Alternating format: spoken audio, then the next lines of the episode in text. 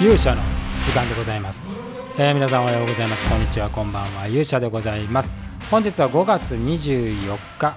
月曜日でございます、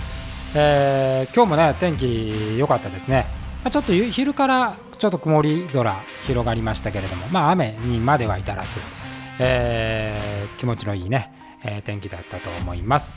え、まあ、月曜日ということでございますけれどもあの本日はですね、まあ、魔界的な動きはあんまりなかったんですがあちょっと私のですね、えー、まあ、コラムを書いてくれっていうお話があって、まあ、それがなかなか書けないと。いうようなそんなお話をねちょっとしたいと思います。それでは皆さんしばしお耳を拝借いたします。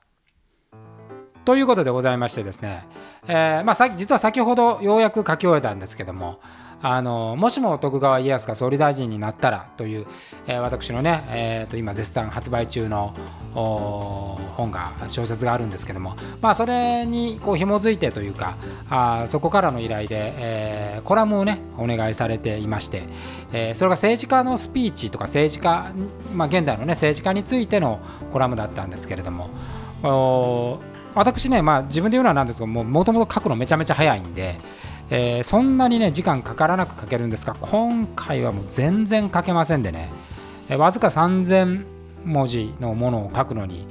まあ、ほぼほぼぐずぐずしながら、えー、2週間以上、えー、時間が経ってしまいました、えー、もしも徳川家康は総理大臣だったら40万字ぐらいあるんで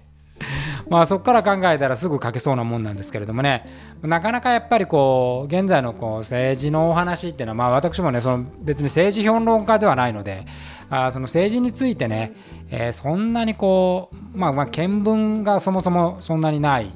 いのであまり偉そうなことも書けないなと思いながらまあでもオーダーでもあるんでね、えー、いろいろ考えていましてまあただその政治的な評論みたいなのはね評論家の方いっぱいいらっしゃるしまあとはわざわざ私が書かなくてもなみたいなことを考えてまあもしも徳川家康が総理大臣になったらという本があるんでねえー、まあその歴史と現代の政治というものについて、まあ、何か紐づいて、えー、書ければいいと思って、まあ、書いていたわけでございます。でまあ5回ぐらい書き直したんですけどねまあ結果的にはあの菅総理大臣および今の政府の首脳というところのお話に落ち着いてまあこれはまあ世にね出れるかどうかっていうのはあのこれからね、えー、ちょっと編集の方とこう話し合いながら考えてはいきたいと思うんですが、まあ、その過程の中で実は没にしたものがあってそれがですね、えー、現都知事の小池百合子さんです、えー、小池さんについて初めねちょっと書こうと思っていたんですけどもいろいろ紆余曲折があってですね、えー、まあその小池さんについて書くのはやめたんですけれど、ま、小池百合子という政治家は、まあ、基本的には私ねあの、まあ、好きではないけどむちゃくちゃ嫌いかっていうと嫌いでもない。ただ興味があるかって言われるとあるっていう政治家。まあ今現在その日本のこの状況下において、えー、まあね、えー、オリンピックやるかやらないかみたいなところで、えー、こう真っ二つに割れてますけどおそらくやめるっていう方向で、えー、このアクションを起こせる人がいるとしたら小池百合子ただ一人というふうに思うわけでございますよ。まあ、東京都知事でございますからね、開催都市のトップでございますから、まあ、彼女が辞める判断をすればですね、えー、まあ、必然的に辞めるということになるわけでございますけど、まあ、そのキーを握っている人物になっているわけです。まああのー、リアルなところで言うとねなかなかやっぱりその中止、まあ、彼女の発言で中止となると、ま、原則的にはそれは都が補えということになると思うので。それがやっぱり都民にね、えー、そのしわ寄せが来るということを考えると、まあ、選挙も近い、えー、ことを考えればねなかなかその判断を彼女自体がですね彼女の判断で都知事の判断でやるってことは、まあ、あまり考えられないのではないかと、まあ、それならばね、あのー、結局やるにしてもそれは政府がご了承したからだというふうに、えー、持っていた方がですね、えー、得だというふうになるのではないかというふうに思うんですけれども。小池さんっていう人はあもう本当に不思議な人で、まあ、キャスターでね私なんか学生時代キャスターのえっちゃんで、え、おなじみのこういうもうあのとっても綺麗な方だったんですよ、まあ、今も綺麗だと一応言っておきますけれども、えー、見て育ってそこからキャスターから政治家に転身されてね、えー、新政党にもまあだから1度目のその政権交代の時にもそこに名を連ねてましたしかと思えば小泉純一郎さんの時にはね環境大臣防衛大臣を歴任されるというあのその変わり身の速さからね政界の風見鶏みたいに言われていらっしゃいますけれどもあの政治的感覚の鋭い方だというふうに思います。でももう一つはですねまあ、あの政治的決着とつけ方も上手な方だなというふうに私は思います。あのまあ、男性はねどうこう男性はっていう言い方もあれなんですけどその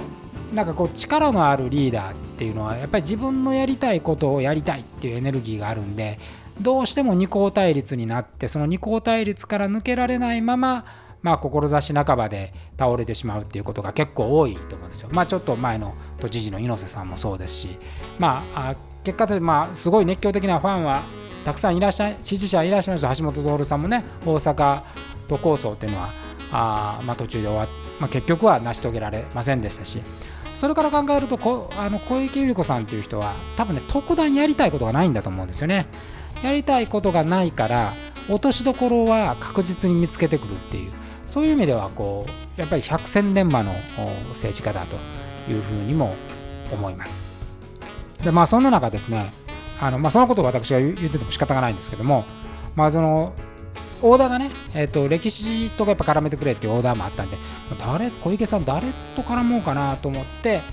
思い浮かんだのが卑弥呼なんですよね。魔界でおなじみ伊代のお母さんでございますよ、えー、シャーマン。シャーマンですね。日本で初めてのシャーマン。まあある意味で日本で初めての女性元首と言っても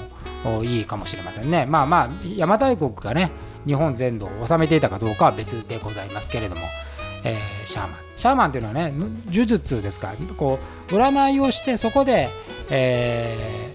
ー、まあ政治的判断をしていくっていうことですけど基本的にはね雨乞いとか、えー、まあ呪いがあるよとかあこうこう言ったらダメだよって、まあ、基本的にネガティブな印象、ね、呪術師ですからね、えー、で基本的にまあその逆らうと罰が与えられるというような形で決してポジティブではないと。現状に現状にある悪をですね悪というか現状にあるその対立軸のものに罰を与えていくと、えー、こういうものでございます。でしかもそのこう卑弥呼というのは何を成したかがよくわからないけども歴史上に名前が残っているっていう意味でもおそらくね力はあったんだと思います。その彼女の後誰がついたかのかも分かる。まあそれはイオだと言われてますけどイオの時代がどれぐらい続いたかも分かりませんし、えそうこうしているうちに大和朝廷になっていきますからこの辺も非常に歴史的なミステリアスなあところでございまして、えー、この小池百合子さんという人物もあの極めて政治家としては長くやっていらっしゃるんですけどどんな政治をしたいのかがよく分かんないんですよね。えー、だから例えばまああ都民ファーストって言ってもですねじゃあオリンピックやるのがファーストかっていうと、まあ、オリンピックやることによって都民はいっぱいあのいろんなこと我慢してるわけですが全然ファーストじゃないみたいな ことがあったり、まあ、なんならこれもうオリンピックやること自体が罰じゃねえかみたいな感じまでなってしまうと。でそういうところに対して、えー、そのキーを握る人物になっているっていうのが小池さんっていうのは本当に面白い方だなというふうに思ってまして。まあ、肩だなと面白いって面白がってる場合ではないんですけれども、まあ、でもおそらくですねこの後今あ日本の政治の中で小池さんはやっぱり何か持ってるまあ、小池さんが何かを成し遂げるというよりは小池百合子という人物の存在が一つの転換点になるような気がね私はしておるわけでございますよ。えー、まあ、その一つはオリンピックかもしれないしオリンピック後かもしれませんね。えーそういう中でこのタイミングで東京の都知事に小池百合子がいるっていうこれがなんかねでも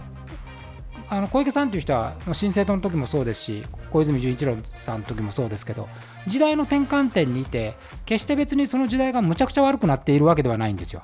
えー、逆にそこから一つの転換を迎えて新しい局面が生まれるんで、